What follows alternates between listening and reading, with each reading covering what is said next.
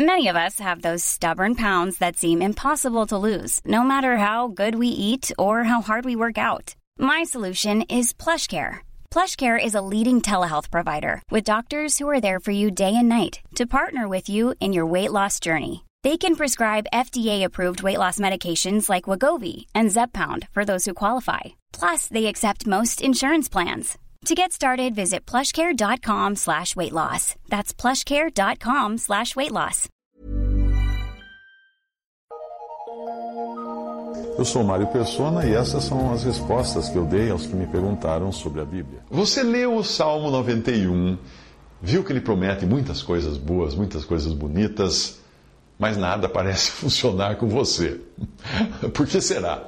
Essa decepção está tão, tão bonito lá, por que, que não funciona? A resposta é que porque você não chegou ainda até a última página. Eu vou, vou, tentar explicar isso. Quando Paulo escreveu a Timóteo para manejar bem a palavra da verdade, o sentido dessa, desse verbo manejar, na realidade, era cortar ou dividir com precisão cada parte da palavra para ser aplicada dentro de cada contexto, situação, ocasião, pessoa, etc. Então, se você não entender as diferentes divisões da Bíblia ou aplicações, vai ficar confuso, como ficou depois de ler o Salmo 91 e ficar decepcionado porque não está dando certo com você. Por exemplo, nós temos todo o Antigo Testamento e também os Evangelhos voltados aos judeus. Enquanto que, a partir de Atos, nós temos uma nova realidade que é a igreja, os salvos da presente dispensação. Se você não conhece ou não acredita nas, nas diferentes dispensações ou maneiras de Deus agir ao longo das eras, então nem siga adiante, porque nada do que eu vou dizer fará sentido para você. Uh, se você pertence a, a religiões uh, católicas ou protestantes fundamentalistas que não creem nas dispensações, não vai fazer sentido. As promessas no Antigo Testamento eram para um povo terreno, Israel, e para os gentios associados a esse povo.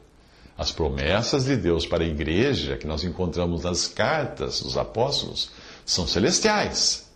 Por isso, enquanto nós vivemos na terra, não devemos nos espantar se passarmos por dificuldades. Então, quando você lê o Salmo 91, que promete proteção, sustento em todas as circunstâncias, entenda que isso é uma promessa ainda a ser cumprida para um remanescente judeu que irá se converter e, juntamente com outras tribos, Israel e gentios, habitará no reino milenial de Cristo na terra. A igreja, enquanto isso, estará no céu. Mas se você discorda dessa forma de entender a Bíblia, então tente explicar como foi que todos os apóstolos, exceto João, morreram de forma violenta nas mãos dos adversários da fé cristã. Né? Como que eles morreram? Uma vez uma, uma pessoa me falou que uh, o seu pai morreu e eles frequentavam uma igreja evangélica pentecostal aqui na minha cidade, e quando foram cobrar da pastora uma posição, porque afinal o homem teve câncer. Como é que, foi, como é que ele não foi curado com tantas orações, com tantos pedidos, com tantos, tantos rogos e com tantas doações feitas para a igreja? Como é que ele não foi curado? Aí a pastora virou e falou assim: porque ele não teve fé suficiente. Será que os discípulos do Senhor não tiveram fé suficiente também? Porque foram mortos de maneiras horríveis. Será que eles não habitavam no esconderijo do Altíssimo e nem descansavam à sombra do Onipotente, como promete o, o Salmo 91? Por que teriam sido eles presa do laço do passarinheiro e da peste perniciosa? Citação do próprio Salmo. Eu recebi uma mensagem de uma irmã em Cristo indignada, porque na denominação que ela frequenta, o pastor pregou que a culpa da morte de Estevão, que foi apedrejado, foi da igreja. Por quê? Porque a igreja não orou como orou por Pedro quando este foi preso e depois foi libertado, obviamente, pelas orações da igreja. Uh, faltou esse pastor explicar por que é que Pedro, então, mais tarde, também foi preso e executado. Hum? Faltou oração? Ou, ou por que então todos os cristãos, nos últimos dois mil anos, morreram? Sejam de morte violenta, de doença ou morte natural. Faltou oração para eles também? teria sido falta de orações fervorosas, no caso de todos os apóstolos, discípulos e cristãos que morreram de forma violenta no passado e nos dias atuais, como aqueles que foram degolados por radicais islâmicos, como é que fica a promessa No Salmo 91, que diz: Caiam mil ao teu lado e dez mil à tua direita, tu não serás atingido. Como é que fica a promessa? Em Hebreus você lê de homens e mulheres fiéis do Antigo Testamento que pela fé venceram reinos, praticaram a justiça, alcançaram promessas, fecharam as bocas dos leões, apagaram a força do fogo, escaparam do fio da espada, da fraqueza tiraram forças, na batalha se esforçaram, puseram em fuga os exércitos estranhos. Isso está em Hebreus 11, 33, 34. Ah, aí bate com o Salmo 91, né? Sim.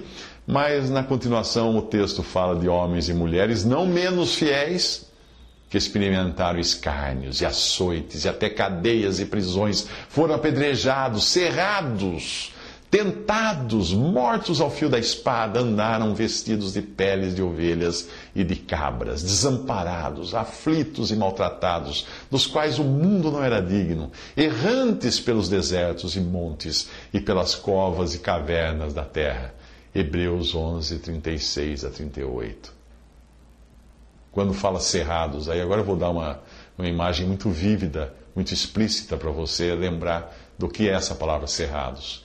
Eles colocavam a pessoa pendurada, de pernas abertas entre duas estacas ou duas árvores, e com aquelas grandes serras de serrar árvore, onde pegam dois homens, um de cada lado, e vão serrando, eles começavam a serrar a pessoa, começando pelo meio das pernas e cortando seus órgãos internos até serrá-la ao meio.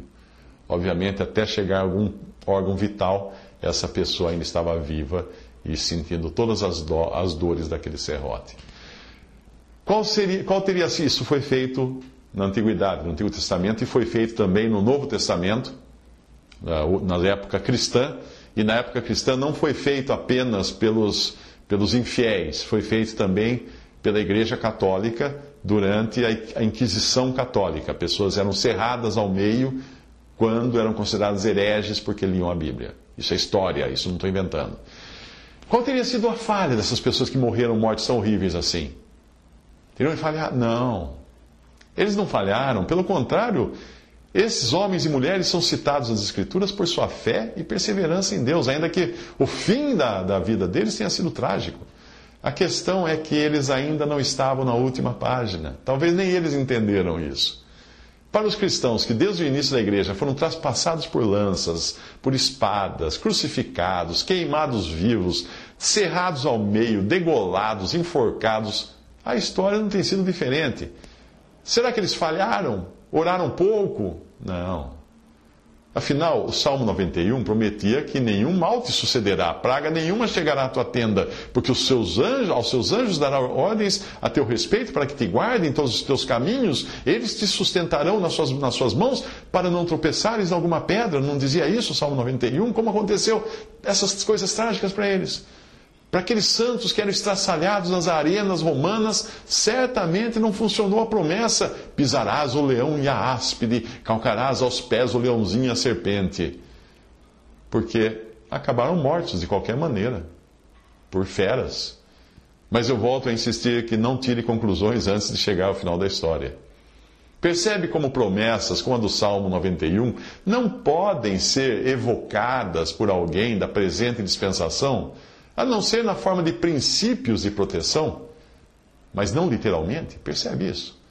Sim, eu tenho certeza que é verdade também para mim o que Deus diz porque a mim se apegou com amor. Eu o livrarei, poluei a salvo, porque conhece o meu nome. Ele me invocará e eu lhe responderei. Na sua angústia estarei com ele. Livrá-lo-ei e o glorificarei. Saciá-lo-ei com longevidade e lhe mostrarei a minha salvação. Sim, eu posso aplicar em princípio isso para mim, porque essas são promessas que de algum modo me serão cumpridas.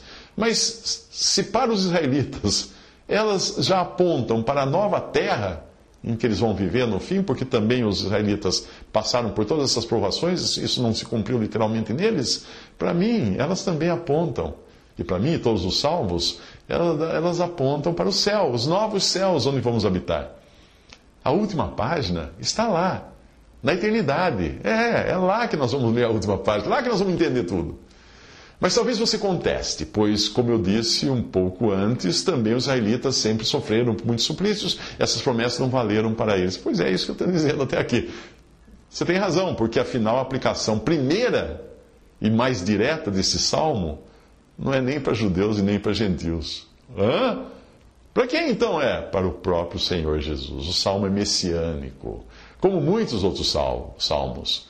Jesus é aquele que habita no esconderijo do Altíssimo, como nenhum outro.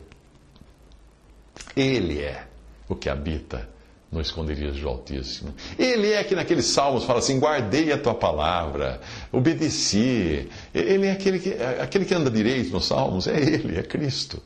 No primeiro capítulo do Evangelho de Marcos, existem sete testemunhos acerca de Jesus. Uh, e o número sete na Bíblia é o número de Deus, representa a perfeição.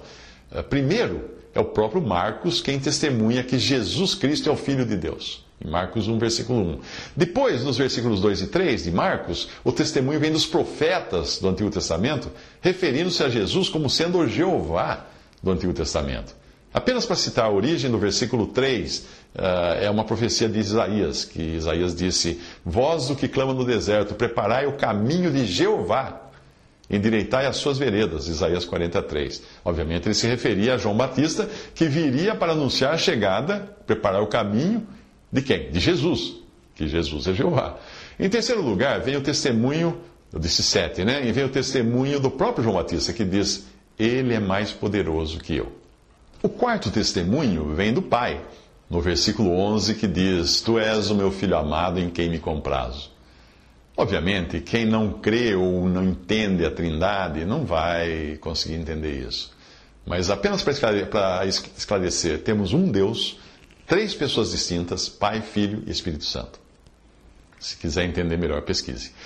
Nos versículos 12 e 13 de Marcos, capítulo 1, nós encontramos os últimos Três, três, eram sete, né? Três testemunhos. O quinto testemunho é providenciado pelo Espírito Santo para mostrar que Jesus era sem pecado, impermeável à tentação. Ele, o Espírito, o impeliu para o deserto. E ali esteve no deserto 40 dias tentado por Satanás.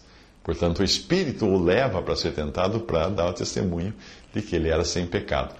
O sexto testemunho é dado pela criação, sobre a qual o Filho de Deus tem o domínio pois vivia entre as feras ali no deserto. Uh, muitos cristãos foram trucidados por feras nos, no, nos circos romanos, não é? Uh, mas Cristo é o único que tinha a capacidade de viver entre as feras, porque essas se sujeitavam a Ele. Ele é o criador delas. Essas não lhe causavam dano algum. O sétimo testemunho, uh, nós vemos quando os anjos o serviam. Depois que Satanás se foi, vieram os anjos para servi-lo. E um bom leitor da Bíblia saberá que isso tem a ver com Hebreus 1, de 6 a 8, que diz: Quando introduz no mundo o primogênito, diz: E todos os anjos de Deus o adorem. E quanto aos anjos, diz: Faz dos seus anjos espíritos e de seus ministros labareda de fogo. Mas do filho diz: O Deus, ó Deus, ó Deus, do filho diz: Ó Deus, o teu trono subsiste pelos séculos dos séculos. Cetro de equidade é o cetro do teu trono. Mas Jesus um dia chegou ao ponto de clamar a Deus na cruz por tê-lo abandonado, mas aquilo foi só momentâneo. Nós sabemos que ele morreu, mas também que ressuscitou e está hoje glorificado nos céus, provando serem verdadeiras todas as promessas do Salmo a respeito dele. Se este Salmo 91 tem sido de consolo e de auxílio para muitos que sofrem e sofreram ao longo de milênios, eh, é porque encontraram descanso não em promessas vazias, mas nas promessas cumpridas acerca de Cristo e que se cumprirão também em sua totalidade a respeito de cada salvo, de cada dispensação. Não tire conclusões de uma história até chegar à última página. Não ouse duvidar da palavra de Deus em nenhuma circunstância, porque existem coisas nela que eu e você só entenderemos depois da última página, quando entrarmos na eternidade. Agora, a lição de casa, volte a ler ler o Salmo 91, pensando em tudo aquilo referindo-se a Cristo. Visite respondi.com.br. Visite 3minutos.net.